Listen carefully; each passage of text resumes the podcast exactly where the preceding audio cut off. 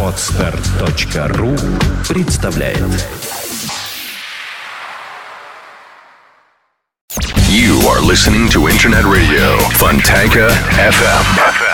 Деление, как в театре, на основного ведущего и резонера. То есть я буду таким резонером, а основным главным ведущим будет Александр. Хорошо, я, я не возражаю, я люблю быть главной. Кроме того, у нас сегодня гость, даже гости, э, Наталья Кириллова. Здравствуйте, Наталья. Добрый день, Наталья. Здравствуйте. Э, Мы поговорим сегодня э, о кинодокументалистике, но не только об этом, потому что Наталья документалист и вообще очень интересный человек, но всему свое время. А Да, совершенно верно. Сегодня И, мы... собственно говоря, тема дня у нас будет такая достаточно забавная связь Натальи. И, казалось бы, вот мы проследим эту связь с великим БГ и его песней «Этот поезд в огне». Но об этом немного позже. А сейчас мы начнем нашу программу, как и полагается, с новостей.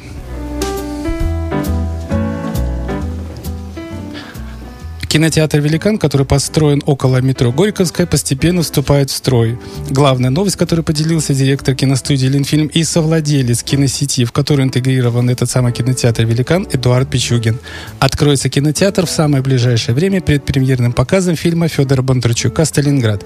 Стоит, кстати, тут маленькую сделать ремарку. Дело в том, что кинотеатр в ближайшее время уже будет работать и показывать все те фильмы, которые показывают в других кинотеатрах. Однако, как полагается у всех приличных организаций, торжественное открытие, за- торжественный запуск всегда планируют с какого-либо, с какого-либо громкого премьерного фильма. Так, например, «Кристалл Палас» в свое время запустился петербургским и даже всероссийским показом фильма «Титаник».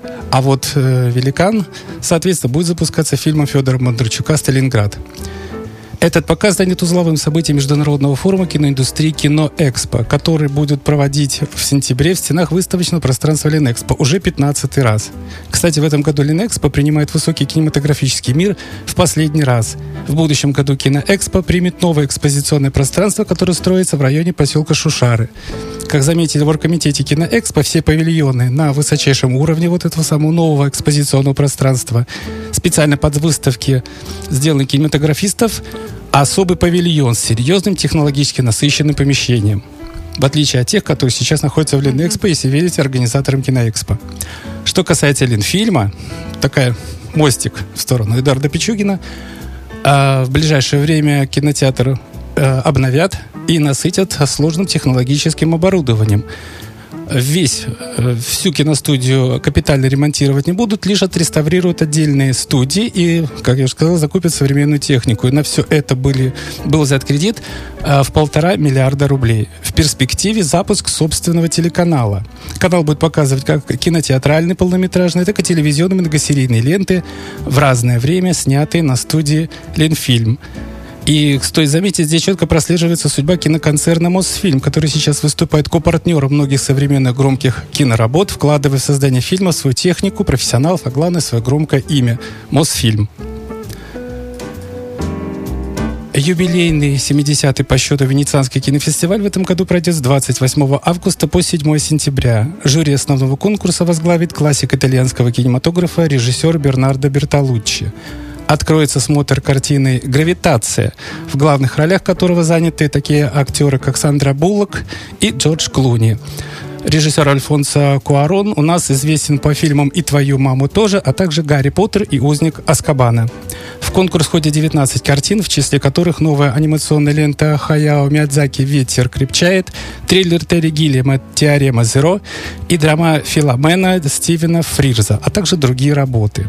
В состав жюри различных программ фестиваля вошли российские кинематографисты. Так, Ксения Рапопорт, известная петербургская российская актриса, будет работать в жюри параллельной программы «Горизонты». А режиссер Алексей Герман-младший вошел в состав жюри, которое определит лучший дебют 70-го Венецианского кинофестиваля. Более 200 уникальных фильмов за 8 дней. Среди них с полсотни кинопремьер, творческие встречи с режиссерами, мастер-классы, видеоперформансы. С 21 по 28 сентября в Санкт-Петербурге пройдет 23-й Международный кинофестиваль «Послание к человеку». В 2013 году в адрес отборочной комиссии Международного кинофестиваля «Послание к человеку» поступило более 5000 заявок из 83 стран. Это рекордные цифры не только для старейшего петербургского кинофестиваля, но и для большинства фестивалей России. Столь обширного конкурса, который включает работы всех жанров хронометража и производства, ни на одном киносмотре России больше нет. Свои кинопослания в Санкт-Петербург прислали режиссеры из редких для российских кинофестивалей стран, таких как Перу, Гваделупа, Египет, Кения, Камбоджа, Македония, Сенегал, Эквадор и другие. Это помимо России, европейских стран и ставших уже традиционными участниками послания Индии, Ирана, Египта, Японии, Бразилии, Гонконга и Тайваня.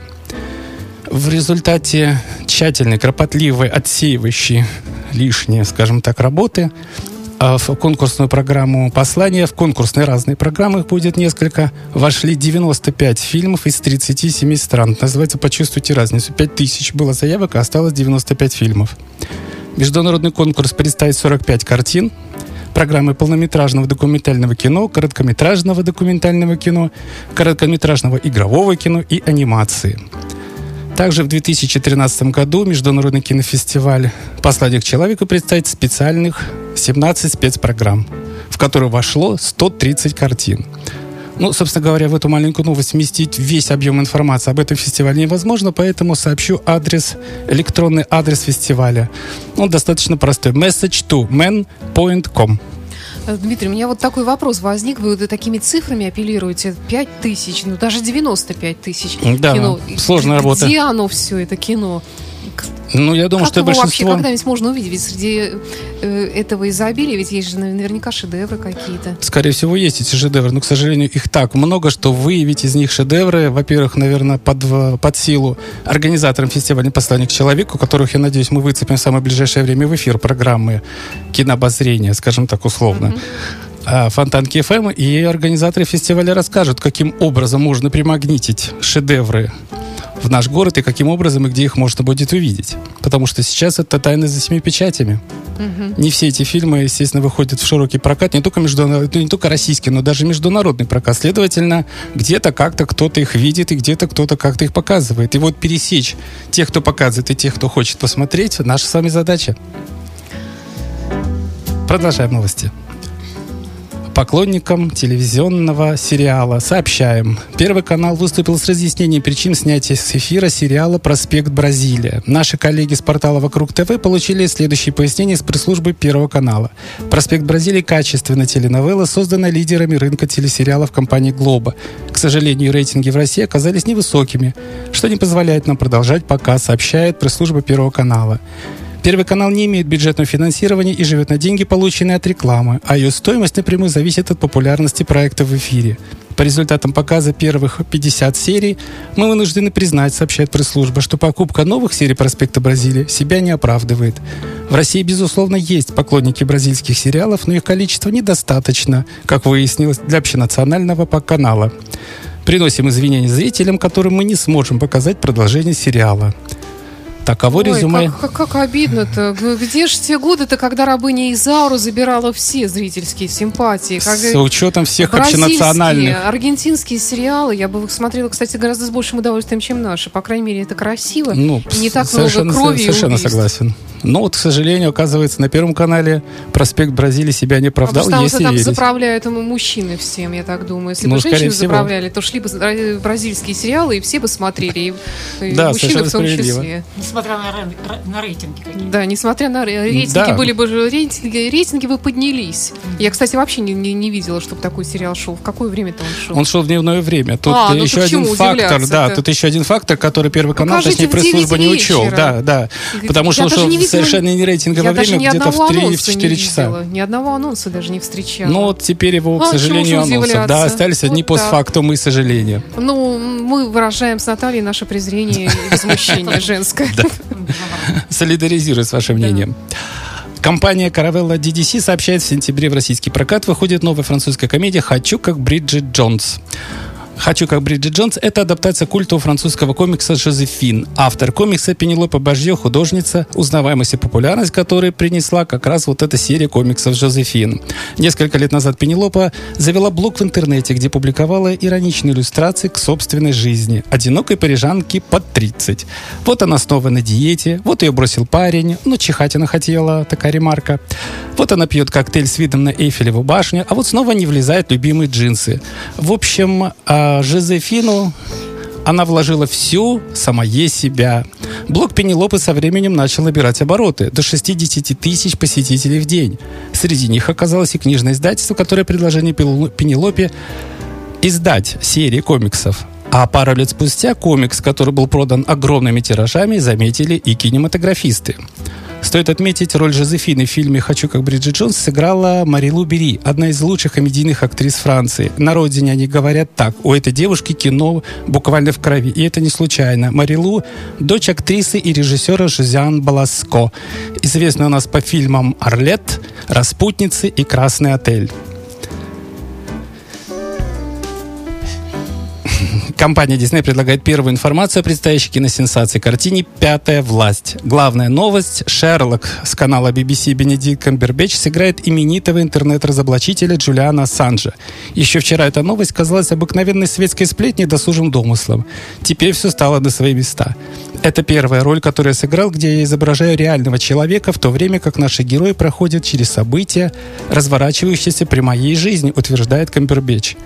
Для главного разоблачителя современности Камбербэтч не только превратился в пепельного блондина, но также изменил свой знаменитый голос. Актер провел не один вечер за попытками скопировать своеобразные манеры речи Ассанжа. К слову, сам Джулиан проект не одобрил. В этом признался режиссер фильма Билл Контон. Тут все сложно. Он был против нас с самого начала, утверждает режиссер.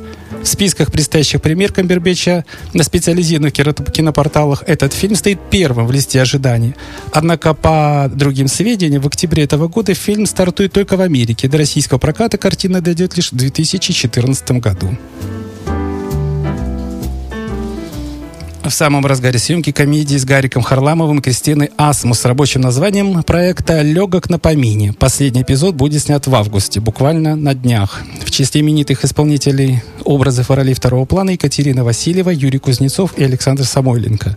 Главный герой этой картины риэлтор Павел, которому ничего не стоит перепровернуть грязную махинацию, лишь бы добиться успеха. Очередная цель прохиндея – старинное поместье. Чтобы приобретать ценную, чтобы прибрать к рукам ценную недвижимость, Павлу приходится втереться в доверие к владелице, одинокой старушке. Но когда дело уже было в шляпе, с героем начинают происходить странные вещи. Всякий раз с наступлением ночи он волшебным образом перемещается в пространстве к тем людям, которые о нем вспомнили, к бывшим подружкам, обманутым клиентам безликим друзьям из социальных сетей, давно забытым родственникам. А поскольку вся эта публика поминает Павла отнюдь недобрым словом, парню приходится туго, и в один прекрасный момент в нем просыпается таки совесть. В эфир эта многосерийная ситуация выйдет 6 марта 2014 года.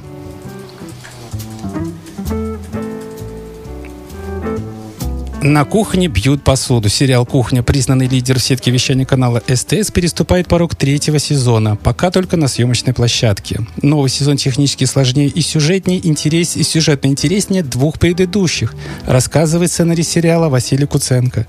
Заявлено много трюковых сцен, появятся новые персонажи, а с кем-то из старых придется расстаться.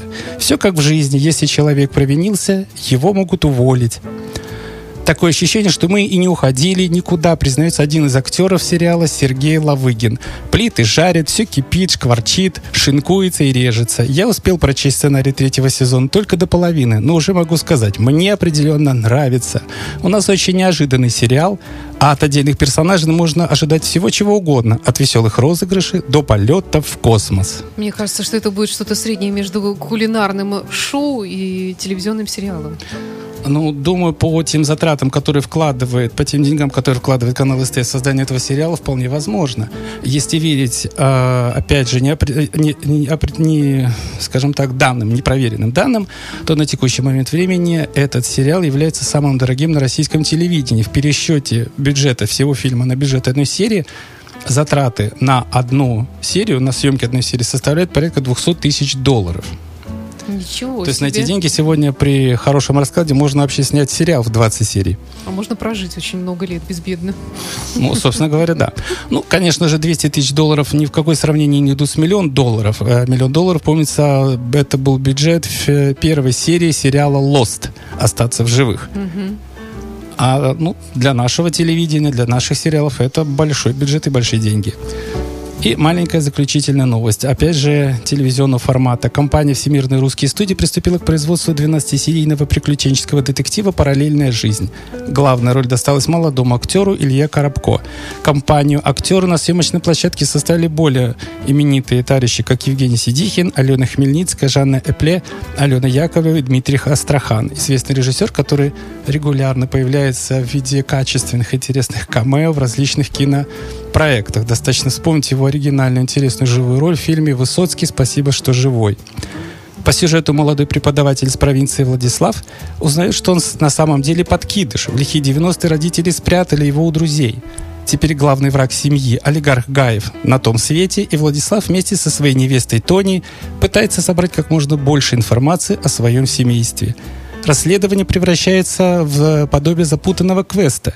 И по ходу дела герой выясняет, герой выясняет, что 20 лет назад родители спрятали не только его, но и крупную сумму денег, борьба за которую еще не закончилась. Съемки проходят в Москве и Таллине.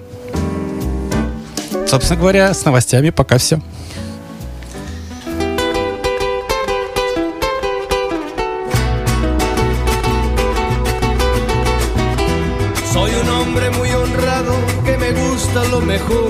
A mujeres no me falta ni el dinero ni el amor.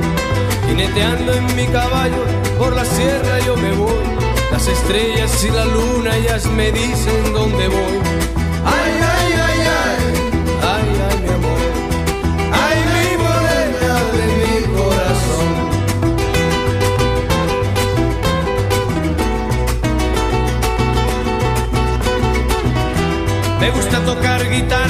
me gusta cantar el son. Mariachi me acompaña cuando canto mi canción. Me gusta tomar mis copas, aguardiente es lo mejor. También el tequila blanco con su sal le da sabor. Ay, ay, ay, ay, ay, ay, mi amor. Ay, mi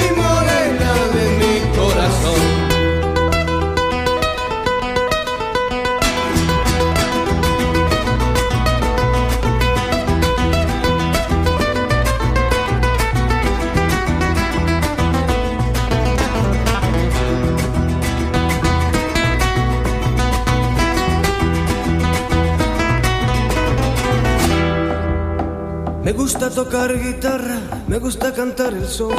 El mariachi me acompaña cuando canto mi canción. Me gusta tomar mis copas, aguardiente es lo mejor. También el tequila blanco con su sal le da sabor. Ay, ay, ay, ay, ay, ay, mi amor. Ay, mi morena de mi corazón.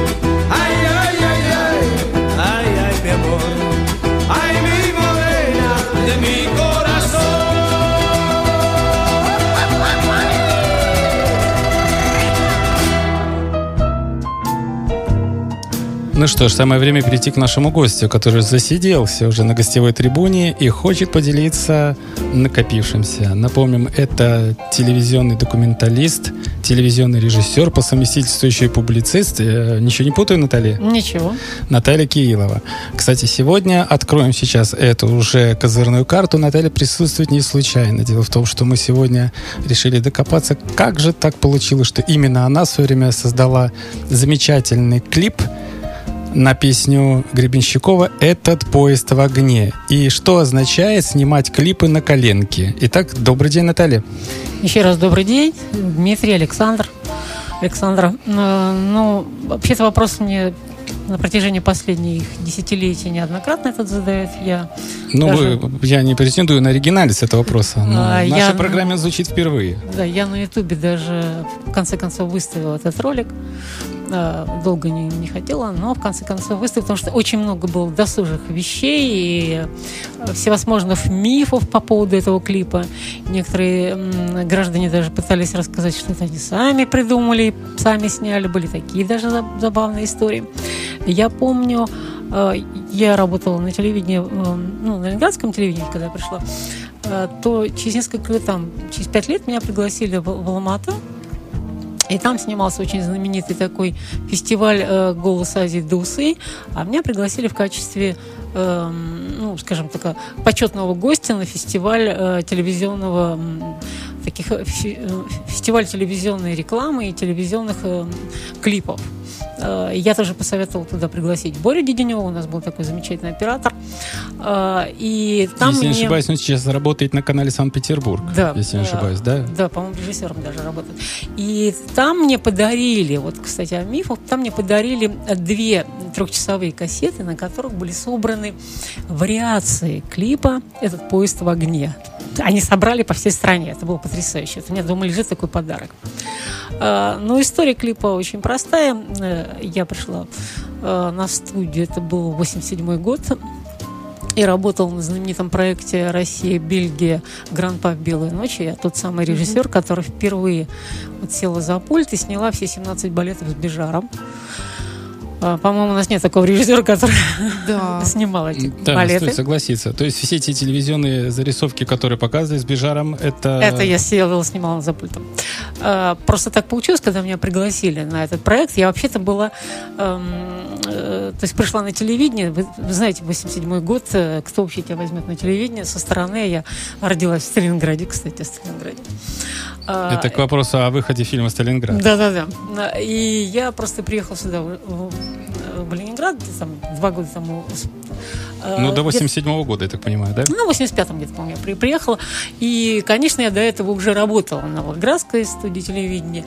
Э, Там вела прямую репортажи, писала и так далее. Но попасть на Ленинградское телевидение было совершенно невозможно. И мне попался, э, помог случай. Э, Поскольку я очень, э, ну, скажем так, хорошо изучила производство телевизионное, и я сказала, что я так совершенно, ну, безамбиционно так заявила, что я умею все. Когда пришла на телевидение, сказала, так я умею все. Ну, хотите, я буду работать в про- производственном отделе, хотите там в, пла- в плановом, а, хотите, буду сидеть работать на пульте, ну и так далее. И вот они вспомнили, когда им был нужен человек на 4 месяца в один из производственных отделов, как раз музыкальную редакцию. И мне сказали, ну давай, приходи на 4 месяца. И вот за эти 4 месяца мне удалось э, поработать в кинопроизводстве, значит, в музыкальном. И после этого ко мне подошли и сказали, слушай, ты не умеешь работать с актерами? Я голубом глазу говорю, да, гордо. Меня пригла- Коротко и ясно, да. Меня приглашают на эту площадку, а это был как раз вот этот проект. И первый же съемочный день оказалось, что Бижар посмотрел, как там репетируют на съемочной площадке, и сказал, так, нет, нет, нет, пусть сойдут эти люди из пульта, дайте мне кого-то другого. Побежали за мной, говорит, ты умеешь на пульте работать? Я говорю, конечно. Я там трансляции писала в Волгограде, там, футбольных матчей. А вот, в эфире тогда даже ничего не было в записи. Они говорят, Наташка, садись немедленно. Ну, я села, записала первую, первую репетицию. Пришел Бижар, посмотрел, сказал, она писала. Да, вот она и будет снимать все. Надо же. Вот так я попала в этот проект. То есть, Наталья, отсюда я сделала для себя вывод, как женщина, которая стесняется постоянно проявить себя в каких-то лучших качествах, что не нужно стесняться. Нет, и- нет, нет. И Нужно нужно, лишний раз заявить да, о и себе. лучше лишний раз заявить, и лучше э, Продемонстрировать Не это. говорить, что научусь, а научишься Не-не-не. само собой, а что умею. Все Да, как умею. факт. Да, лишнее не означает плохое, лишнее означает э, нужное. Но Да, с таким, есть- знаете, Говорите по-китайски. Конечно. Конечно. Это Вот. как раньше была такая мысль, если японец вам говорит, да, это не значит, что он с вами согласен, это означает, что он вас понял. И поэтому после этого проекта мне поступило сразу два предложения работать на выбор музыкальной редакции а на постоянной основе и в молодежной. Но в молодежной мне по- пообещали на будущее режиссерскую должность. Ну, это Вот. привлекательная такая Потому что я, в конечно. принципе, ведь когда Манок такой оказался привлекательным. И я сказала, хорошо, и я ушла с музыкалки, э, пошла в молодежку, и там как раз попала в новый проект «Открытая дверь». Мгм. Он тогда стартовал, и я придумала всю техническую как бы, составляющую этого сериала, этого проекта. Э, Как сейчас говорят, а тогда это был цикл передач, художественно-постановочный. Э, Мне пришлось придумать э, форму выхода в эфир, потому что мы впервые выходили. То есть, как вы знаете, телевидение, твоя Да-да. передача, она посвящена кино и телевидению. Как Мгм, вы знаете, телевидение верно. вначале было живым, до какого-то определенного да, момента. как и да. радио. Да, потом э, это живое закрыли, и все было в записи.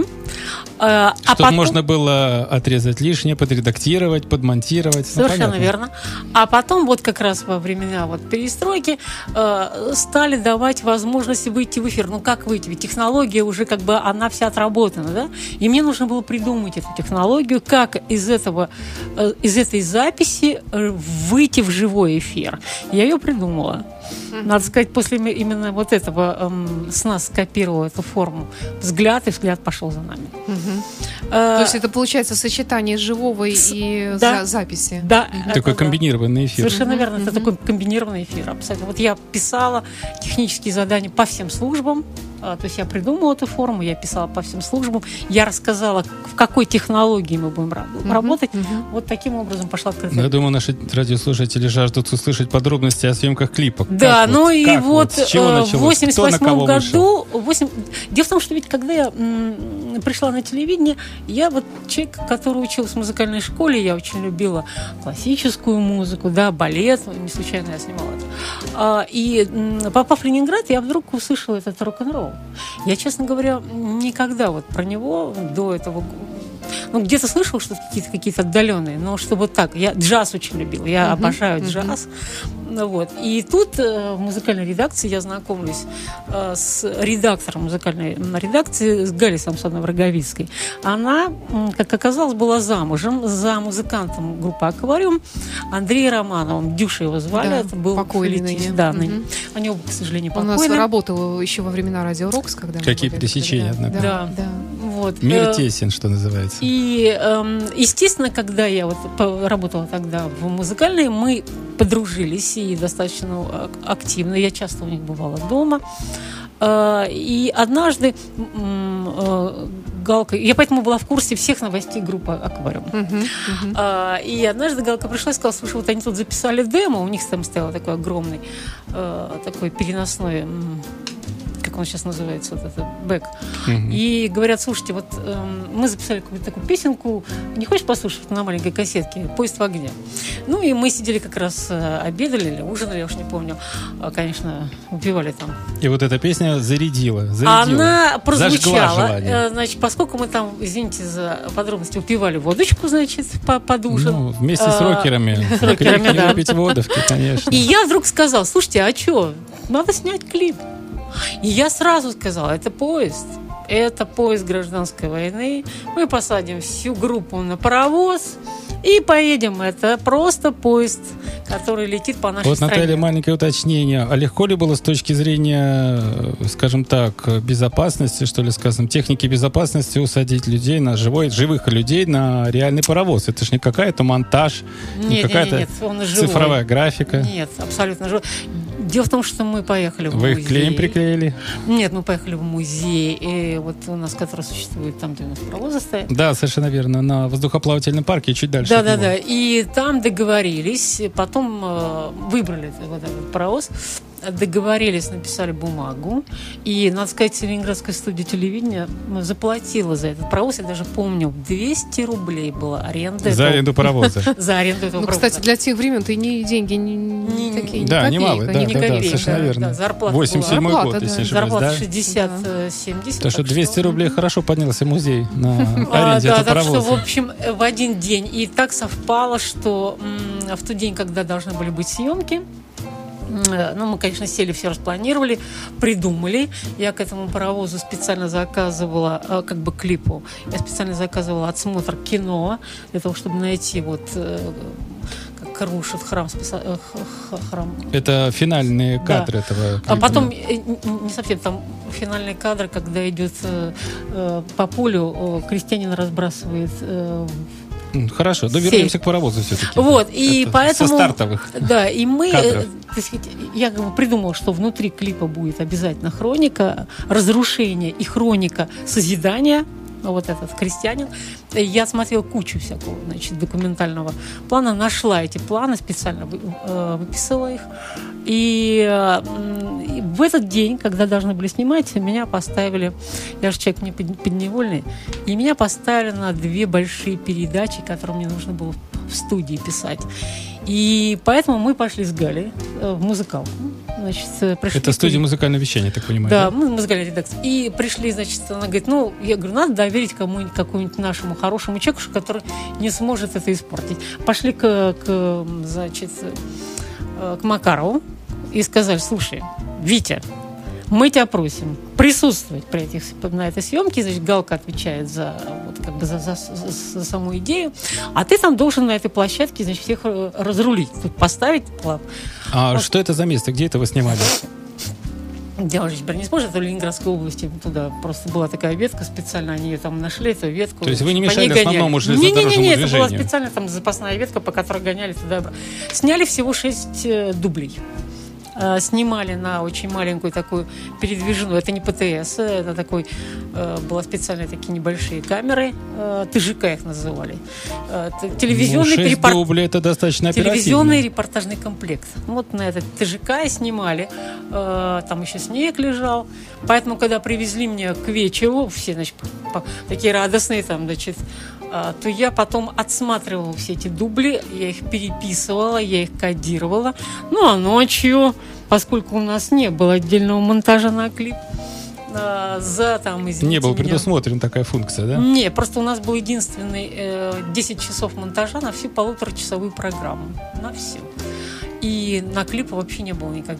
Ни на один клип, который у меня сколько То есть проще клипов. было закупать или где-то приобретать готовую продукцию, нежели Да. самим что-то делать. Совершенно Но вы верно. решили вывернуться из этой ситуации. Ну, я, по- поскольку там не, не один клип таким образом снимала, разные. И я поэтому, значит, мы пошли ночью к монтажерам, поставили, что нужно. И... Для ускорения процесса. Да, поскольку все было расписано, там на самом-то деле уже надо было только ставить и клеить, ставить и клеить. Вот, и я знала, где будут стыки с, с документалистикой. На следующий день у меня был тракт, я использовала чужую передачу, воспроизвела этот клип и в него вписала саму, э, сам, сам, так сказать, саму другую А сложно было производить наложение звука? Понятно же, звук на- записывали не во время съемок. То есть там совпадение было нормально, не Да, было дело проблем? в том, что фонограмму писали отдельно. Ну, вообще. это понятно, конечно. И если под не во неё время съемок. Речь, напомню, идет о конце 80-х же, да? Да, совершенно То есть ни, верно. ни о какой 87 цифровой год. технике речи Нет, нет, нет. быть не может А, здесь. вот, э, значит, вообще Одна сплошная механика, все вручную. вручную, да. Да, на самом деле для того, чтобы это снять, вначале надо было записать фонограмму. Надо вам сказать, что э, это тоже очень была э, забавная история. Значит, каждая редакция имела возможность э, звукозаписи давали не больше трех смен. Каждая смена это 4 часа на радио. Поэтому, значит, каждая редакция имела там в конце недели сдавала свою, заявочку, писала кто, что, когда, на как, и это утверждали и, и в, в- в план. Я таким образом, э, значит, э, одна группа, только э, одна заявка на одну группу можно было сделать. То есть второй раз писать, что это аквариум будет писать, нельзя было. Я все, сейчас я вам скажу, открою тайну, все пять смен, которые они записали, они записывались под разными именами. Просто под раз... Я писала разные Ну, я думаю, что группы. эту тайну уже можно открыть. Гриф секретности Да, снять с а, этого материала. Вот э, пять, значит, этих смен за- было за пять смен было записано. Потом они уехали в Москву, они как раз в это время снимались, по-моему, Соловьеву. А, потом приехали и сказали, что вот само сведение, которое было сделано, оно э, группу не устраивает. Они попросили еще мне две смены пересведения. Мы взяли другого И под чужими именами, Конечно, еще раз под, с другим. И мы пересводили вот э, эту запись. Поэтому на самом-то деле 7 смен ушло на, для того, чтобы записать. И вот уже когда была готова фонограмма, после этого мы заказывали э, вот этот э, э, съемку, вот ЖК.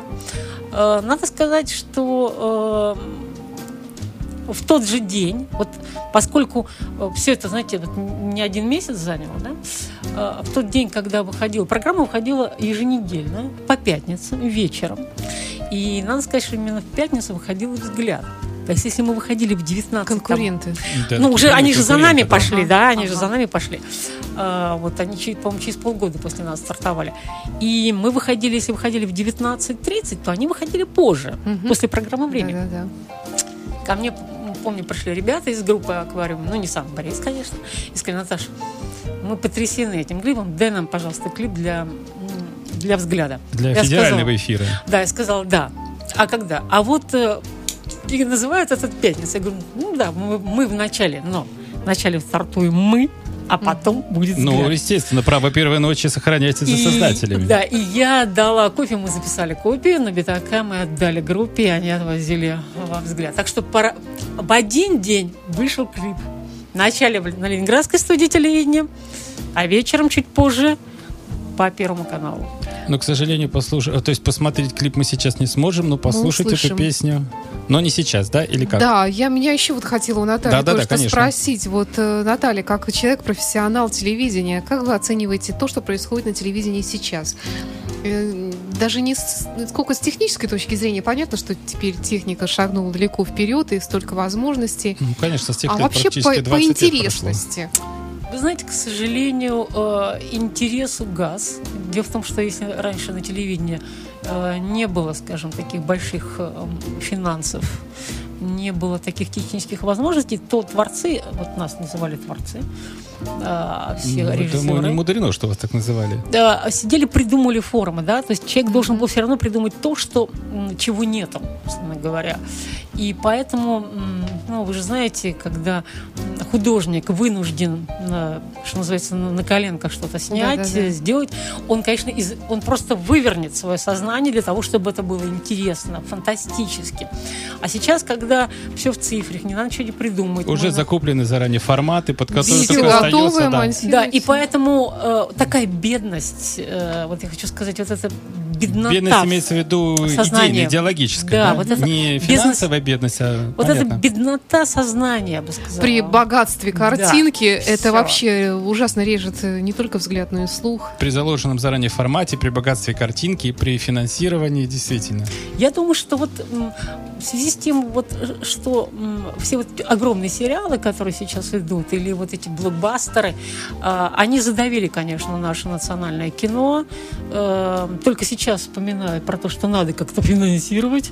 Вот сегодня ты, Дмитрий, Да, читал. совершенно верно, да. э, читал, Ну, э, есть надежда, что ну, Ленфильм придет туда. Генеральным директором там стал один Я, из э, честно- крупных кинодеятелей с точки зрения администрирования.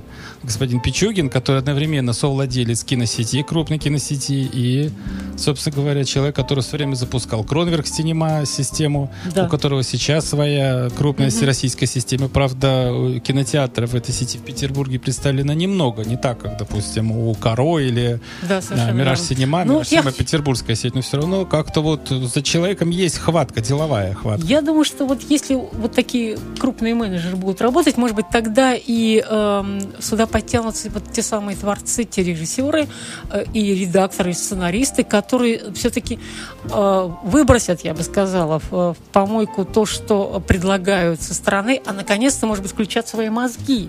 Ведь на сегодняшний день, вот ты э, упоминал, Дмитрий, Да-да-да. сегодня фестиваль э, «Послание к человеку». Ведь только на фестивалях можно сейчас увидеть хорошее документальное, например, кино. Я как документалист Мгм, очень всегда мгм. переживаю, потому что мы в эфире практически не видим документальное кино. Э, В кинотеатре они- им давно оно Ну, ушло. я могу совсем. сказать, что сейчас появились, начинаются первые ростки. Я думаю, что в один из эфиров мы позовем представителей этого канала. Дело в том, что сейчас есть кабельные сети, которые показывают документальное кино. Появился такой канал 24 Док, который Да, 24 да. часа показывает документальные фильмы. Только сейчас показывать, честно говоря, нечего. Ну, ко мне вот обращались, например, да? В основном, видимо, Но они в западные, основном- да. да, Да. западные Так же, как переводные по и наши исторические. Discovery, Да, да-да-да. И наши там Да-да-да. Лен научфильм, Лен документальный А. фильм. Что-то из хроники Показывают, показывают, да. То есть, э, поскольку за все эти годы э, ничего не производились Ну, по сути нормально своей, да. документального, э, ну вот, например, я как жур- вот, документалист, вот у меня несколько лет лежит картина, я не могу ее закончить. И только э, написав об этой ситуации в Фейсбуке, ко мне пришел э, отклик из Америки. Типа, Наташа, а давайте мы закончим вашу картину «Два ангела». Фильм, который посвящен истории многодетной семьи. Вот сейчас э, волна такая, да, вот про эти многодетные Да, семьи. да, да. А я еще 15 лет тому назад запустила такую историю. Э, она, она, она, я бы сказала, такая просто детектив. Э, э, многоде- э, как бы вот родители многодетной семьи, которые набрали детей, как потом выяснилось, они продали все квартиры своих приемных детей. Сейчас идут суды последние пять лет. Э, Дети не могут ничего себе вернуть. Остались многие просто на улице. Вот вам история многодетной семьи. А как все было сладко и замечательно А начиналось. откуда это название «Два ангела»? Откуда там взялись два ангела? Два ангела э, это, честно говоря, такая как, значит, э, реминесценция эм, одного нашего замечательного публициста э, Василия Розанова, который в свое время писал, он был журналистом, публицистом. Да, совершенно верно. Э, очень долго отрицал, очень любил церковь. И вдруг в конце своей жизни пришел к какому-то совершенно иному пониманию жизни, написал книги, в одной из которых сравнил семью с храмом. И есть там, я когда читала вот эти осенние листья, и вдруг я наткнулась на то, что меня просто обожгло. Я почти процитирую, попробую. Два ангела сидят у меня на плечах. Ангел печали и ангел радости. И их вечное пререкание есть моя жизнь. Вот эти два ангела, когда я вижу этих детей приемных, это действительно радость. А с другой стороны, это такая печаль, когда э, взрослые не смогли справиться с, с наплывом денег, э, с э, том, что ты можешь сделать все, что ты хочешь, а забыв про ответственность. Mm, совершенно верно. Ну что ж, Александр, я думаю, мы можем дать нашему да, гостю перевести перейдем. дыхание и... Поезд в огне.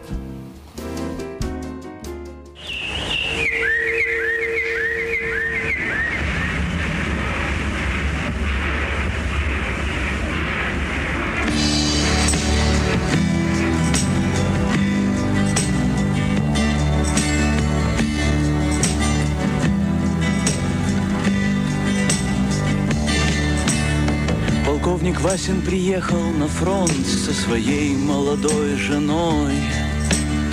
Полковник Васин созвал свой полк и сказал им, пойдем домой. Мы ведем войну уже 70 лет, нас учили, что жизнь это бой. Но по новым данным разведки мы воевали сами с собой.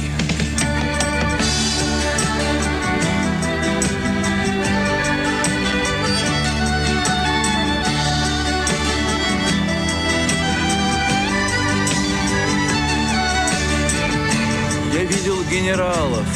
Они пьют и едят нашу смерть. Их дети сходят с ума от того, что им нечего больше хотеть. А земля лежит в ржавчине, церкви смешались с золой.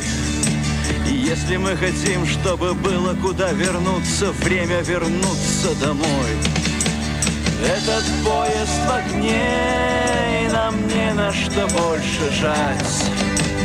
Этот поезд в огне, и нам некуда больше бежать. Эта земля была нашей, пока мы не увязли в борьбе. Она умрет, если будет ничьей, пора вернуть эту землю себе.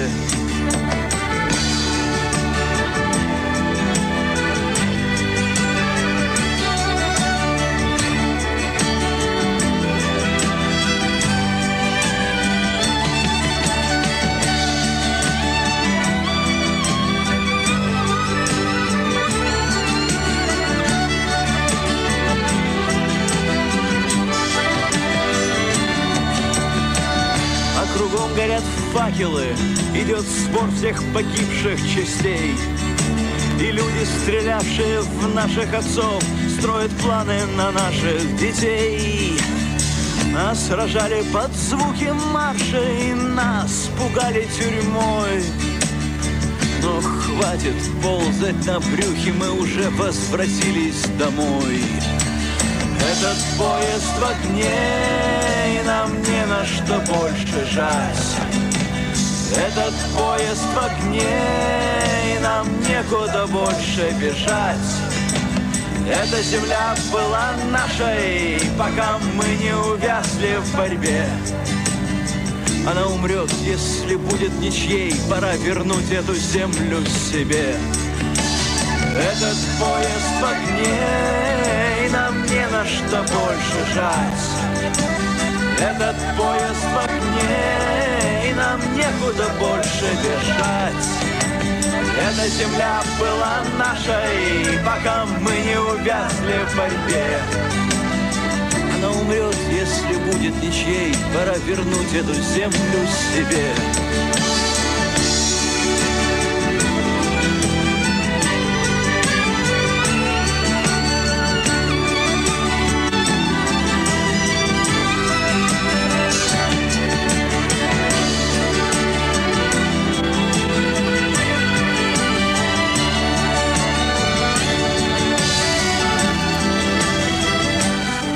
Субботнее кинообозрение на радио Фонтан КФМ в студии автор и ведущий программы Дмитрий Московский. И великолепно Александра Ромашова.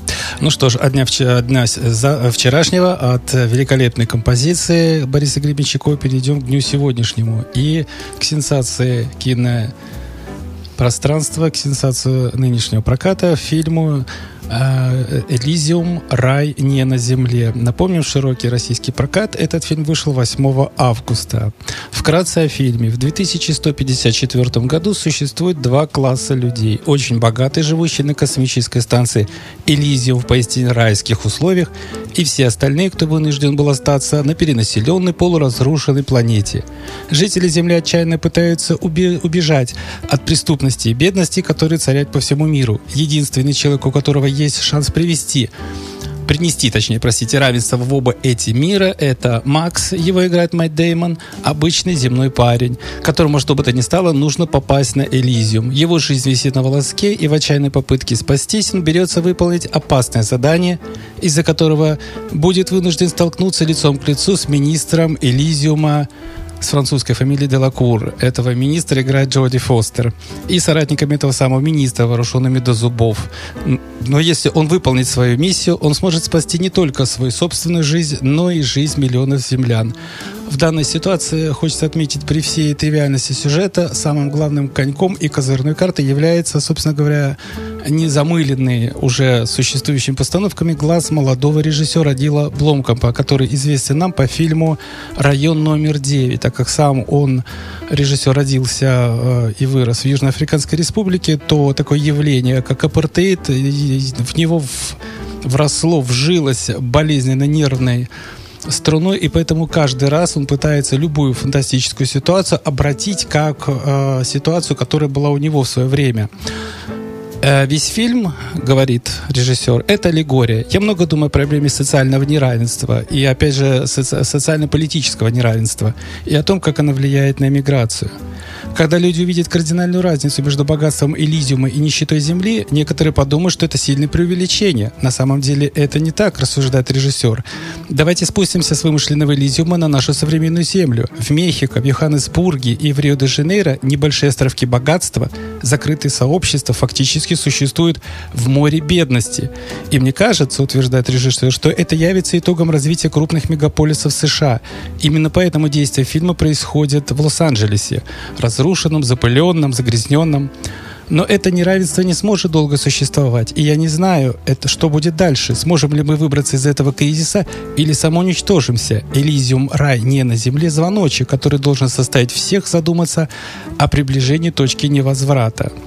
Что касается самой системы апартеида, то молодой человек, хоть он и родился в 79 году, это молодой человек, действительно, о режиме апартеида знает довольно достаточно много. Ведь краеугольный политический акт, вбивший осиновый кол в режим расовой сегрегации ЮАР, был принят в 94 году.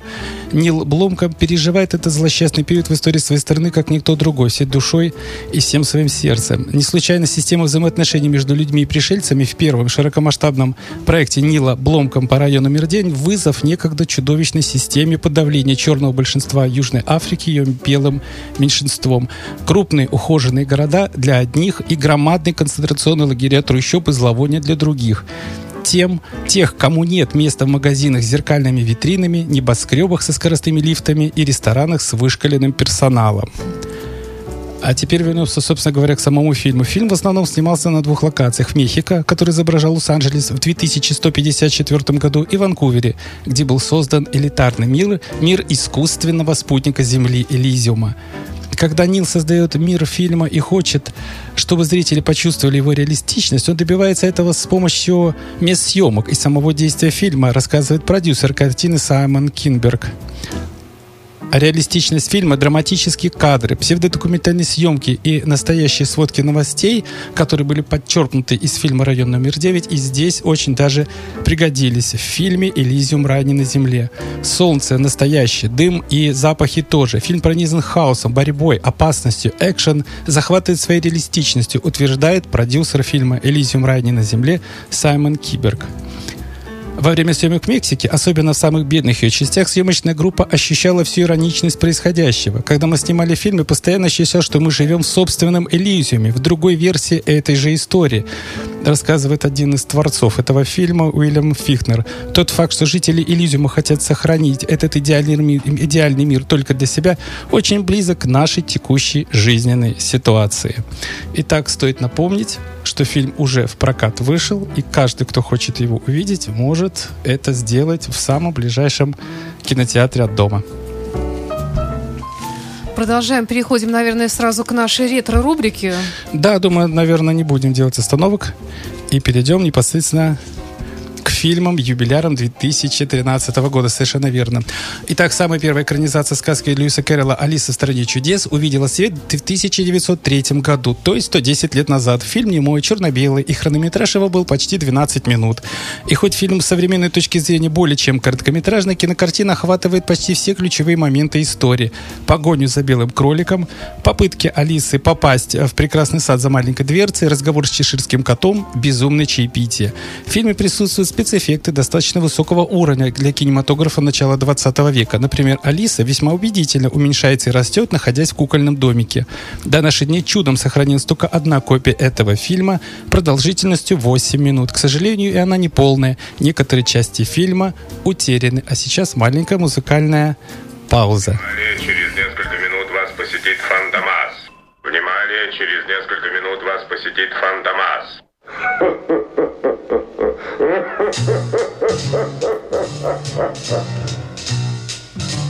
Aha.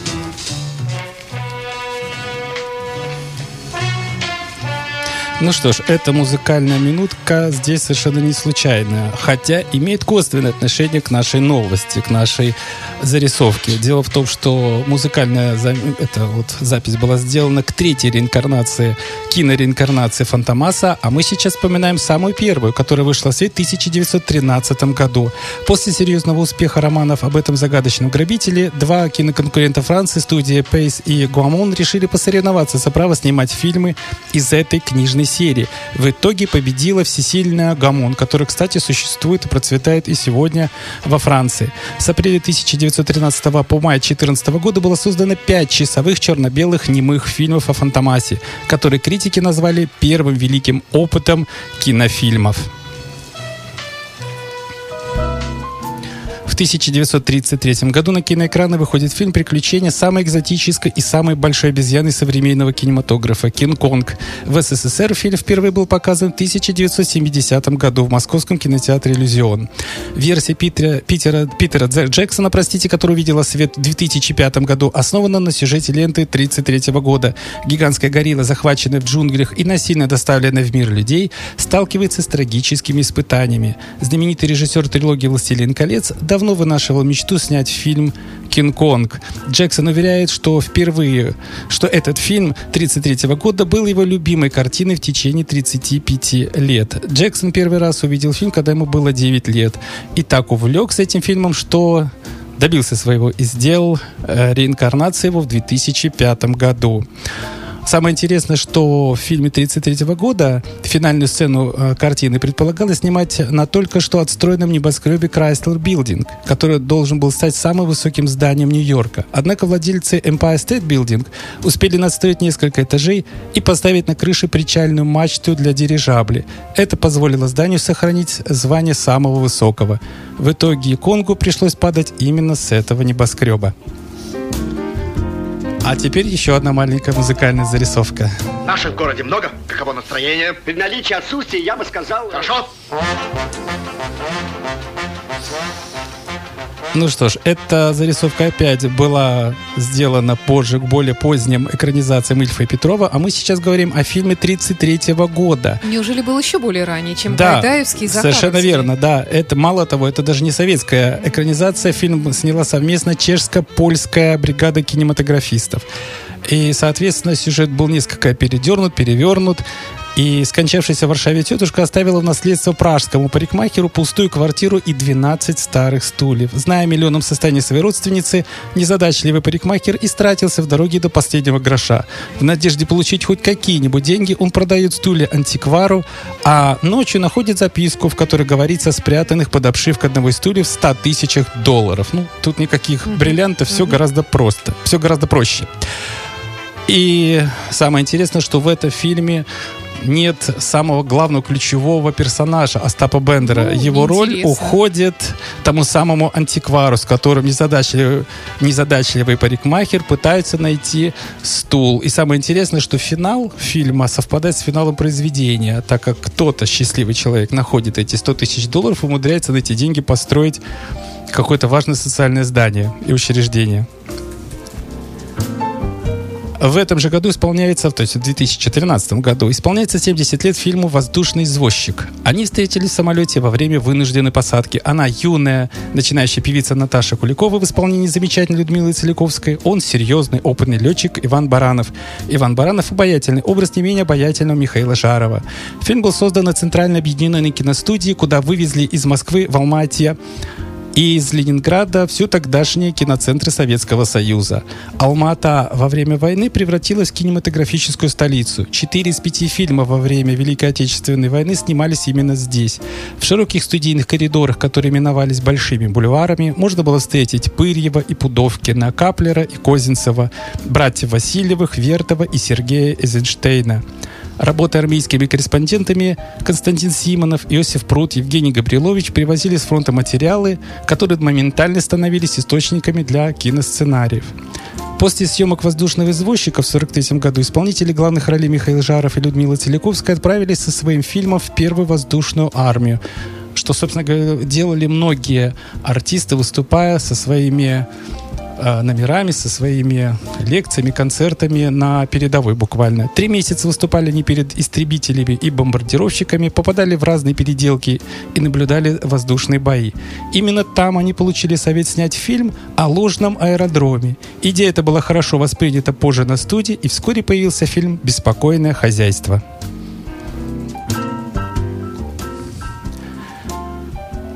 В 1963 году свет увидела занятная комедия «Положение 3 плюс 2». Пьеса Сергея Михалкова, по которой был снят фильм, изначально носила название «Дикари» и была поставлена впервые в Московском драматическом театре имени Ермоловой. Предполагалось, в фильме будут играть актеры одного возраста с героями пьесы, то есть Вицин, Тихонов и Рыбников, поскольку в пьесе всем героям за 30. Однако режиссер решил немного омолодить актерский состав. Перед тем, как начать снимать, мужской части актерского коллектива было отведено две недели на загар, чтобы в кадре они выглядели как настоящие дикари. В таком виде, как они снимаются в фильме, они ходили по судаку, и их часто останавливала милиция. Дирекция фильма была вынуждена выдать каждому актеру справку, что такой внешний вид нужен для съемок фильма. Некоторые эпизоды фильма были досняты в павильонах Рижской киностудии, сцены в палатке и в салоне «Волги», а также в Ленинградском цирке. Аранжировщиком музыки к фильму был Раймонд Паулс, который в то время был ресторанным музыкантом. Песню «Любовь – это яд» за кадром поют Геннадий Нилов и Аида Ведищева. Напомним, Геннадий Нилов – отец актера Алексея Нилова, более известного как капитан Ларин из телевизионной саги «Улица разбитых фонарей» и нового проекта «Литейный», в котором его персонаж Алексей Нилов уже адвокат. Это все юбиляры на сегодня? Собственно говоря, да. Ну тогда и этой чудесной мелодией мы и закончим нашу сегодняшнюю программу. Напомним, что у нас сегодня программа «Кинообозрение» была в эфире. Ее ведущий Дмитрий Московский, Наталья Кириллова. Совершенно справедливо. Большое вам спасибо. И самая маленькая такая нюанс. Мы до сих пор не определились э, с официальным названием нашей программы. Да. Будем надеяться, что мы это сделаем к, будущему, следующему. к следующему эфиру. А тот человек, который придумает самое оригинальное название, получит хороший, Ох, замечательный, боюсь, что интересный это приз. буду я. Ну что ж, у нас нет такого понятия, как служебное положение. До встречи через неделю. До встречи через неделю. You are listening to Internet Radio Fontanka FM. Скачать другие выпуски подкаста вы можете на podster.ru.